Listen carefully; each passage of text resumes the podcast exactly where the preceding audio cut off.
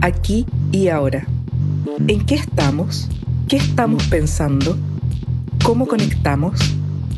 Aquí y ahora te invitamos a tomar el pulso del presente que construimos a través de las investigaciones, publicaciones y proyectos recientes, tanto de nuestro cuerpo docente como del estudiantado y exalumnos. Bienvenidas y bienvenidos a un nuevo episodio de la tercera temporada del podcast Polifanías EAD. Quienes recién nos sintonizan, les cuento que este podcast tiene cuatro series de contenidos que ponen en perspectiva desde diversas miradas el quehacer de la Escuela de Arquitectura y Diseño PUCB y quienes la nutren, es decir, sus estudiantes, docentes, investigadores y, por supuesto, egresados y egresadas de nuestra escuela. El episodio de hoy corresponde a la serie de contenidos Aquí y Ahora, que permite visibilizar en qué estamos en cuanto a las investigaciones y proyectos actuales que conforman la vinculación con el medio de la EAD y que a su vez impactan directamente en la formación de pregrado y posgrado. Mi nombre es María José Iglesias, soy diseñadora y profesora en nuestra escuela. En esta oportunidad nos acompañan Laura Anderson Barbata, artista transdisciplinaria mexicana radicada en Nueva York, y Marcelo Araya, diseñador de objetos, docente e investigador de la PUCB, con quienes conversaremos acerca del proyecto colaborativo La experiencia de lo común que se llevó a cabo a mediados de 2022. Bienvenidos Laura y Marcelo. ¿Cómo están? Muchas gracias por acompañarnos en este encuentro. Hola, buenos días, buenas tardes. Qué gusto estar aquí. Sí, igual, igualmente. Qué gusto estar con Laura sí, reconectar con Marcelo. Excelente, muchas gracias. Para poner en contexto a quienes nos escuchan, la experiencia de lo común es el nombre de la propuesta que ofreció Laura a modo de invitación a nuestra escuela y a la Corporación Cultural La Mereida para crear posibilidades de explorar colectivamente los espacios y dimensiones que compartimos. Esta instancia fue parte del proceso formativo de nuestra escuela y La Escuela, instituciones que comparten algunas bases artísticas y territoriales respecto del ser americano, junto con la experiencia situada y colaborativa o en ronda. Como comentaba anteriormente, Laura fue quien extiende esta invitación a nuestra escuela bajo la premisa, abro comillas, de pensar lo común como un territorio de tránsitos que permite confrontar relaciones tanto de empatía como de desencuentro. Laura, este proyecto está directamente relacionado con tu línea de trabajo artístico, Cuéntanos un poco acerca de ella y cómo se gesta esta colaboración formativa entre ambas escuelas. Perfecto, muchas gracias. Gracias por tu pregunta. Eh, lo primero que quisiera aclarar y, de alguna manera subrayar es que eh, esto se da gracias a una invitación por parte de la escuela. Es una organización que busca eh, crear vínculos y puentes de colaboración, de, de, eh, generar eh, nuevos conocimientos en torno al arte, las relaciones y el territorio, como, como tú bien lo has dicho, entre distintos países y practicantes de estas formas de hacer arte en distintos de distintos países, ¿no? Entonces, eh, la escuela me, me dice, me invita a, este, a que considere realizar un proyecto en Chile. Y así es como se... Y ellos eh, habían estado en contacto con ustedes, ¿no? Con, ¿verdad, Marcelo? Y con, eh, con Andrés. con Andrés. Mereira. Y con, mm. con Andrés de a quien visitaron primero, ¿verdad? Para ver si se podía hacer algo y a través de Andrés. y de esta manera también se vincula la Escuela de Arquitectura y Diseño PUCB. Entonces, eso es lo, primero que quería mencionar. Y mi trabajo eh, es, es de alguna manera también eh, parecido a esto, o sea, creo y genero puentes de colaboración y de intercambio de conocimientos entre grupos diversos, practicantes, tradiciones, en, de distintos países, ¿no? He trabajado en México, en Trinidad y Tobago, en Jamaica, en Brooklyn y en Noruega, distintos lugares, ¿no? Para crear estos puentes de colaboración. ¿Y qué tienen, como indagar un poco más acerca de tu línea de trabajo, qué tienen en común estas intervenciones eh, que, que, has ido realizando con las distintas comunidades? Eh, lo que tienen en común es que todas se generan a raíz, en, mm, todas se generan especialmente para esa, esa relación y esos grupos. Entonces nacen de eh, conversaciones, de exploración de inquietudes, de intereses compartidos, y así se va generando y se va de alguna manera diseñando el proyecto y así fue como incluso este, eh, eh, la experiencia de lo común también nace, se genera a raíz de las conversaciones que realizamos durante varios meses explorando posibilidades de cómo crear estos, estas estos eh, espacios de, convivencia y de creación y de exploración, ¿no? Entonces tienen estas múltiples uñas que son parte de, del mismo proyecto. Y en ese sentido, ¿cómo fueron las fases de, de, este proyecto, de la experiencia de lo común, y de qué manera las comunidades participaron de las diversas etapas? Es, esta, esta pregunta también, Marcelo, creo que eh, también nos puede apoyar porque él es parte de, ¿no? O sea, eh, eh, porque en, en, al ir hablando entre Andrés, Marcelo, yo y, y también este, la escuela, también distintas personas que participaban en estos como, como laboratorios de exploración, ¿no? De ideas.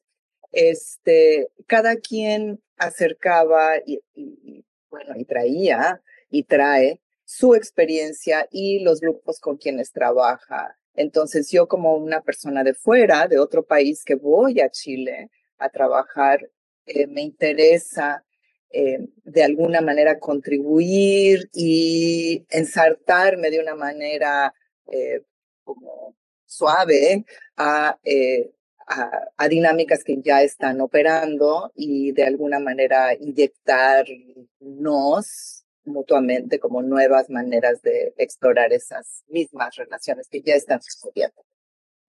Claro, ahí quizá hacer una pequeña como reflexión con respecto a, lo que está diciendo Laura, porque nosotros en, nuestra escuela, que también le decimos la escuela, pero en nuestra, la escuela de arquitectura, eh, quizás la diferencia fundamental es que nosotros hacemos obra también de alguna manera artística, de diseño, arquitectura, eh, con las comunidades, ¿cierto? Pero la diferencia fundamental es que no existe ese proceso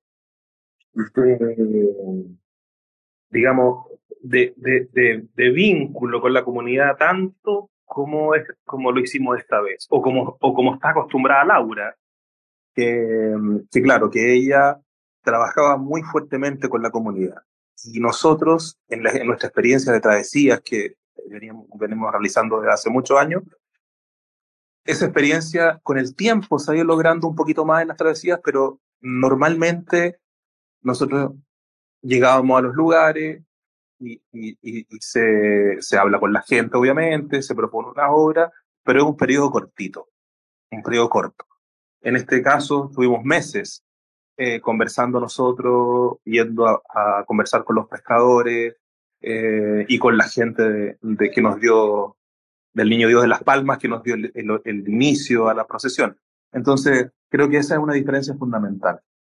Si puedo agregarle un poco también, es que dentro también de los colaboradores y participantes de las comunidades también eh, participan en distintos niveles, las mismas comunidades por las cuales pasamos en esta travesía, ¿no? Escuelas, centros culturales, em, eh, grupos, ¿no? Con los que desde, ¿no? Desde Limache, eh, eh, Marcelo me va a poder ayudar. Eh, de Las Palmas, Limache, Valparaíso, claro, eh, Olmué. Para situar un poco a, a nuestros oyentes, eh, cuéntenme un poco en qué consistió este, este, mm, esta procesión que, que armaron, ¿no? ¿Quiere, quiere? Sí, Marcelo. Sí, o sea, mm, lo tengo aquí, tengo una pizarra donde dibujé el plano para tenerlo un poco más claro. Y claro, hay una, hay una, eh, como una especie de cuenca grande que rodea Valparaíso hacia el interior, podríamos decir, que es como llamamos a toda la zona que está justo antes de la, de la Cuesta la Dormida, o sea, en la cordillera de la costa. Y desde ahí partimos, desde la Cuesta a la Dormida, en un pueblito, una pequeña localidad que se llama, que se llama Niño Dios de las o Las Palmas. Eh, y lo hacemos coincidir, eh, vamos a llegar a Valparaíso cuando sea la, la, festividad de San Pedro y San Pablo, que es la fiesta mayor de los pescadores de, de eh, digamos, del Pacífico, podríamos decir, incluso de otros lados del mundo pero acá en Valparaíso es muy fuerte San Pedro y San Pablo, y nosotros partimos cuatro días o tres días antes desde, desde el Niño Dios para llegar a esa fiesta. Laura nos puede contar un poco más. Bueno, quiero mencionar que, que tus alumnos y alumnas eh, trabajaron varios meses preparando el material y lo trabajamos en conjunto contigo, también mm. eh, tomaron muchas iniciativas eh, por sí solos y, em, y, crearon muchos de estos eh, elementos que se llevaron para materializar la intención de esta, de, este, esta unión de voces ¿no? en la cordillera, desde la cordillera al mar y fue un trabajo que es otra comunidad, ¿no? La comunidad de estudiantes que participaron claro, con, con, todo tu grupo, que fue realmente muy lindo. Sí, ahí, eh, claro, como dice Laura, trabajamos varios meses antes y, y fuimos, como siempre, los talleres, ¿cierto? Escuchando a los alumnos, viendo sus observaciones, salen a la ciudad, vuelven, traen ideas. Y finalmente llegamos a, una, a, la, construcción de estos eh, seis elementos, seis módulos, seis seres, podríamos decir, que iban mezclando como características de diferentes eh, características de diferentes tipos de vida, podríamos decir. O sea, uno, por ejemplo, mezclaban algo de un animal, ¿cierto? Como, como podría ser una rana o un insecto con la característica de una hoja de una palma, por ejemplo, de una palmera. Entonces, en ese conjunto, esa mezcla iba generando un objeto que se llevaba, que se portaba, que se portaba entre dos, entre tres o entre uno y ese objeto que era más grande que el, que el propio ser humano que lo llevaba, eh, era, el que era una parte de lo que conformaba toda la procesión. Eh, ese, ese, esos objetos estaban hechos básicamente de caña de, de, de, coligüe y, y tela, básicamente. Claro, dieron origen a estos seres de tonos azulados, ¿no? Que eran como... Ah, que danzaban. sí porque como llevar un mensaje desde el interior, desde esta montaña, desde este lugar que está, tiene problemas de agua, hacía años que había muy poca lluvia en ese lugar, y llevarlo al Pacífico como un mensaje. Y ese mensaje nos dimos cuenta, obviamente, digamos, eh, conversando entre todas las reuniones, que era como eh, de colores eh, azules, verdes, eh, se movía entre esos rangos, digamos, entre los azules y los verdes.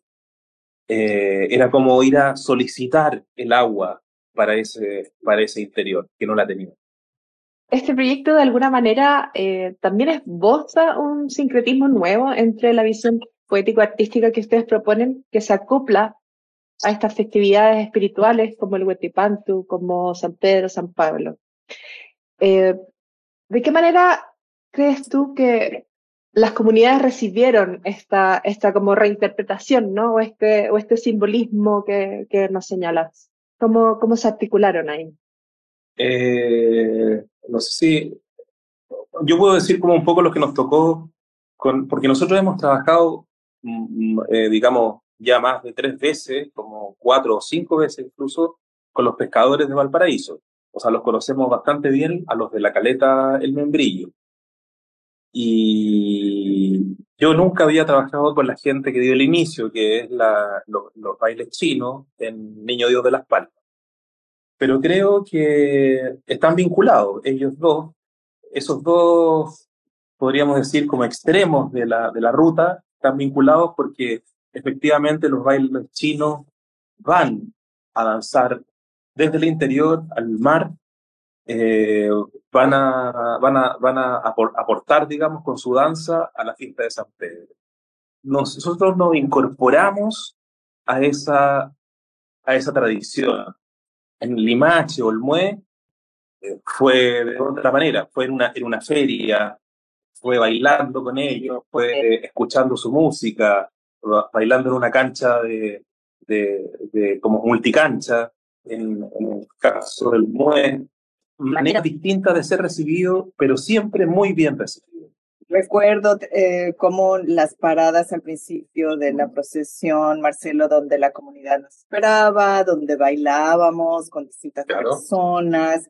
Fueron, fueron momentos eh, que no estaban eh, de alguna manera planeados y que salen de esta, son espontáneos, son naturales y nacen de esta, como, pues como esta amistad, ¿verdad? Que se está mm. formando y que ustedes llevaban tiempo apoyando y desarrollando, ¿no? Entonces, culminan, o sea, estos momentos eh, de alguna manera también son, son oportunidades de crear estos vínculos entre, entre distintas comunidades y distintas organizaciones, por ejemplo, la universidad con centros culturales eh, en, estos, en estas comunidades y que em, para las comunidades es muy importante porque también es una muestra de eh, una pues, prueba de ser vistos y reconocidos, ¿no? Sus,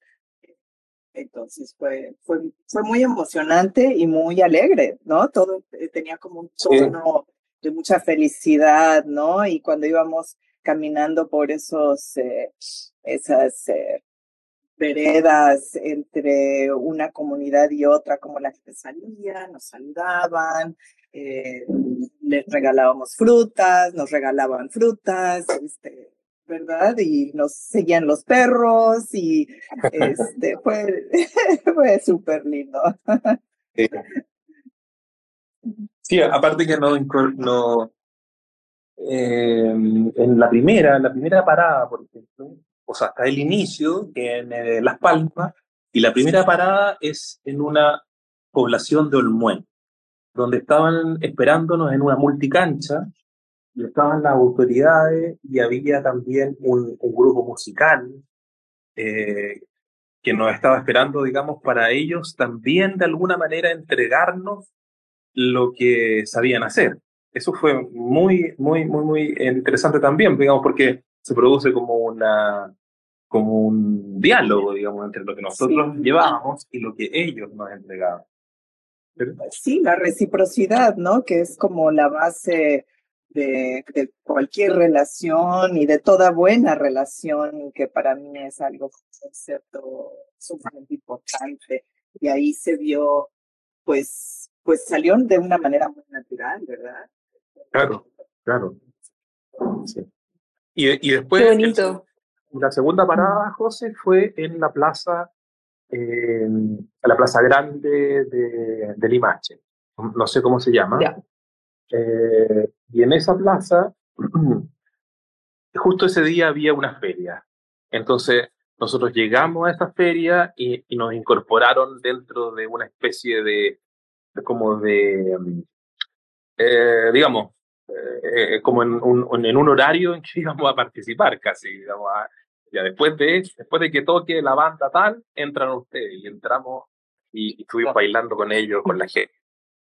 Marcelo, em, ¿qué tal fue esta experiencia en común para ti para los estudiantes en términos de qué reflexiones y aprendizajes podrías compartirnos?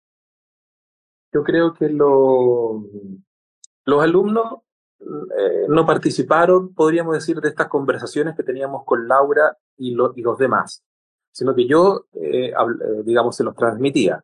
Y después invitamos varias veces a Laura al taller online, lo cual, digamos, ellos agradecieron mucho, pero lo, lo, más importante fue la participación que tuvieron con Laura en el, en el taller cuando ella llegó directamente, ¿cierto? Porque se abrió un poco que nuestros talleres casi siempre son como como blanco y negro, podríamos decir, y llegó Laura con, con los colores. Ahí aparecieron los colores, aparecieron las cintas, los tejidos, las telas.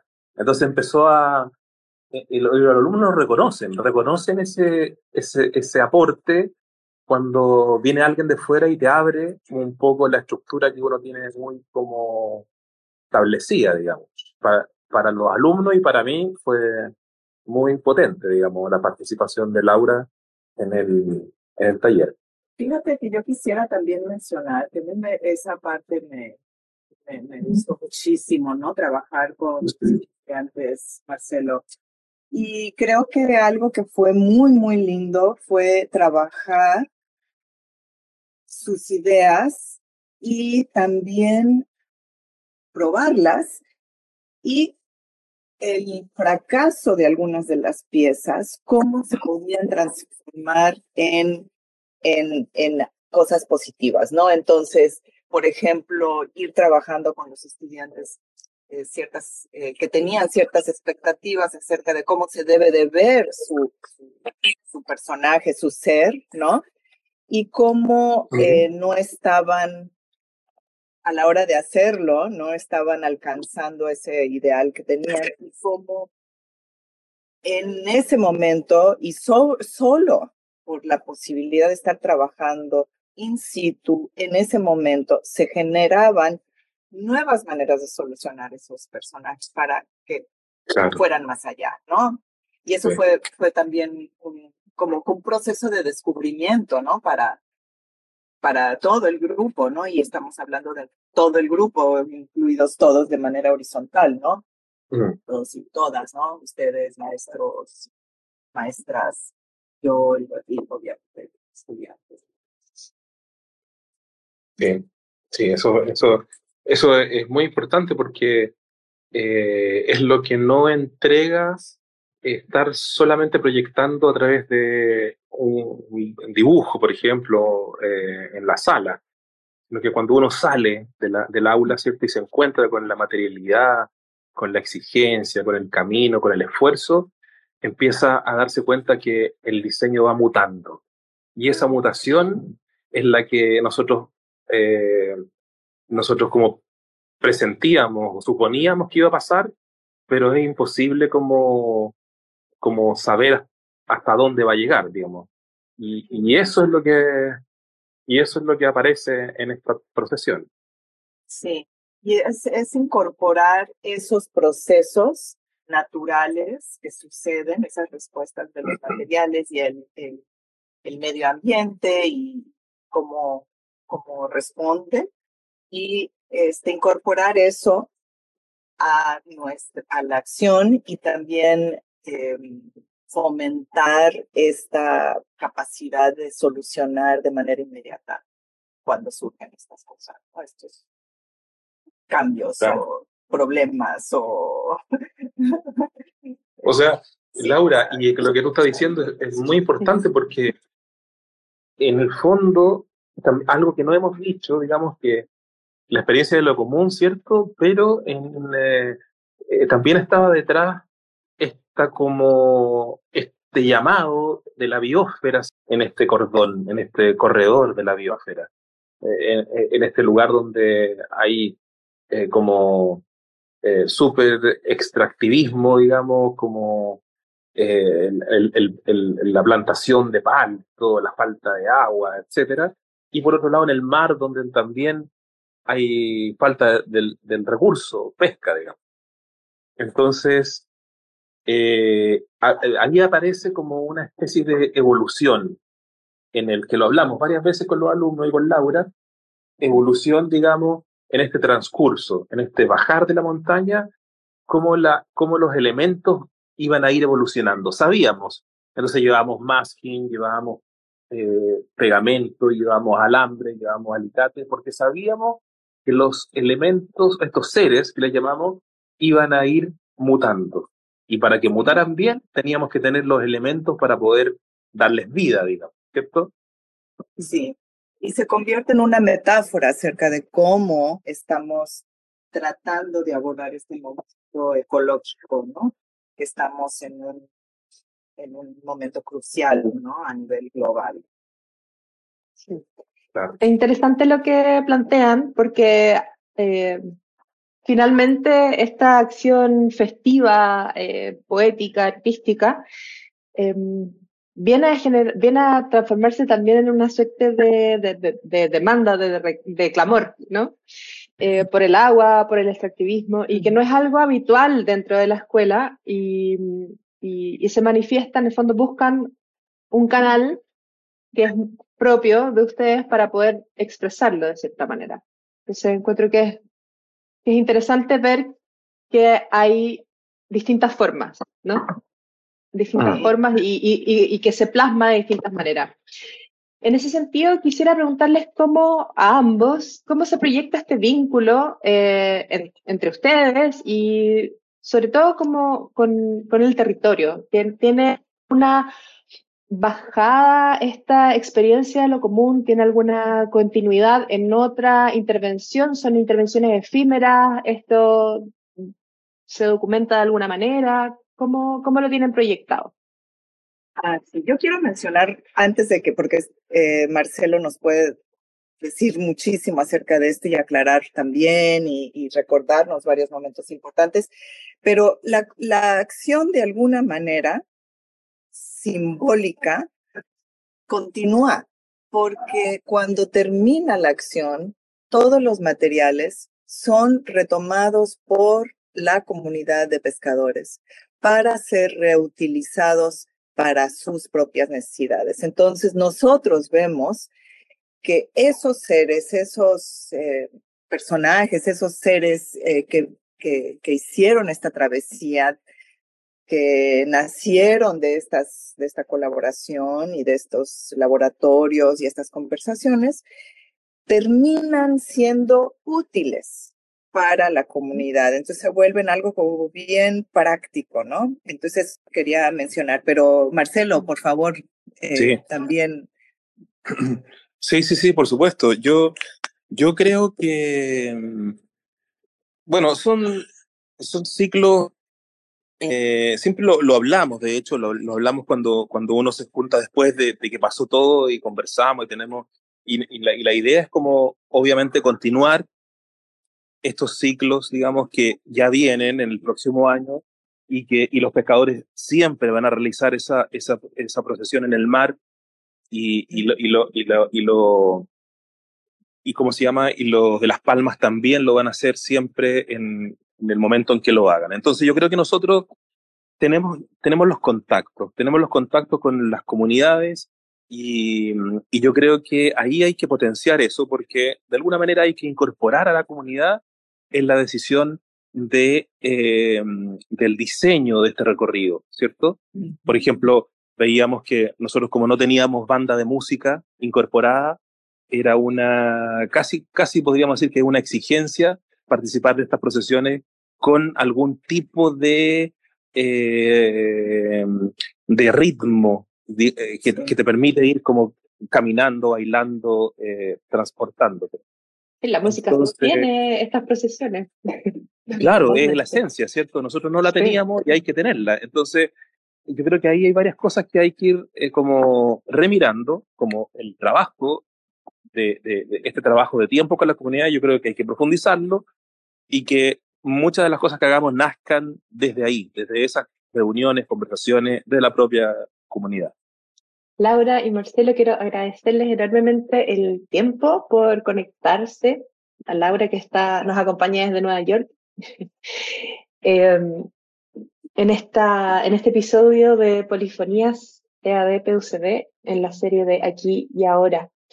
Eh, ha sido bastante valioso para mí poder escucharlo de primera fuente em, y, y, ver que, que, se abren nuevas posibilidades de vínculo con el territorio eh, desde, la, desde la poesía, desde el folclore, desde las creencias también. Que hay una articulación en el diseño, en la arquitectura también con estas temáticas. Así que muchas gracias por compartir. Muchas gracias. gracias. Muchas gracias. Muchas gracias a ti por invitarnos. Y yo quería decir una pequeña cosa que creo que a nosotros nos escaló muy hondo en el taller y como con las personas que conocimos a Laura, y es que hay mucho en común, mucho en común entre su forma de eh, abordar, digamos, un proyecto y, y, la nuestra. De hecho, cuando me llamaba la atención que cuando ella participaba en los talleres, era el mismo lenguaje. O sea, obviamente salvando algunas diferencias, digamos, como culturales, pero en el fondo, el, en, el sentido profundo de cómo se aborda un, un, un diseño, lo, lo, teníamos incorporado de la misma manera. Así que fue muy fácil, muy, muy, muy bonito, digamos, trabajar con Laura también. Gracias para mí fue un honor, realmente fue un honor. Y, este, y la dedicación de tuya y, y de Andrés y de, de, todos los estudiantes fue francamente muy, muy linda. La escuela Waldorf que participó, o sea, también, claro. Sí, mm. estudiantes de, llegaron a, apoyar. Mm. Esto como una manera de extender estas redes, usaba la palabra redes por los pescadores, ¿no? De, de comunicación, de, de, alianzas, creando alianzas también, este, pues compartiendo este tipo de filosofía con jóvenes que un día esperemos también estén en la universidad. Sí, de todas maneras, van a estar. que, han, tiradas estas redes. Exacto, exacto. Totalmente. Bueno, muchas gracias por acompañarnos y a quienes nos escuchan desde distintos lugares del mundo, les invitamos a seguir nuestro canal Polifonías en Spotify y compartir este episodio en sus redes. Para conocer más sobre el podcast Polifonías EAD, puedes visitar el sitio web de nuestra escuela www.ead.pucb.cl. Gracias por acompañarnos y hasta la próxima. Aquí y ahora, revisa el quehacer de investigación y creación de nuestra escuela en vínculo con el mundo. Conoce más acerca de los proyectos en curso en www.ead.pucd.cl.